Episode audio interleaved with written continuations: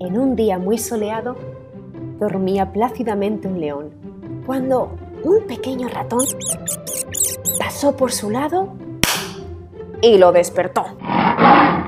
Iracundo, el león tomó al ratón con sus enormes garras y cuando estaba a punto de aplastarlo, escuchó al ratoncito decirle, Déjame ir, puede que algún día llegues a necesitarme.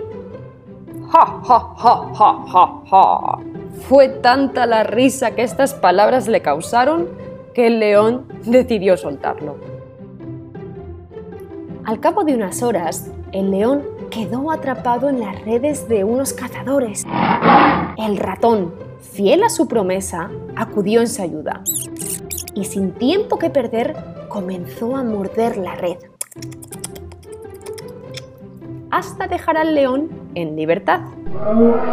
El león agradeció al ratón por haberlo salvado y desde ese día comprendió que todos los seres son importantes.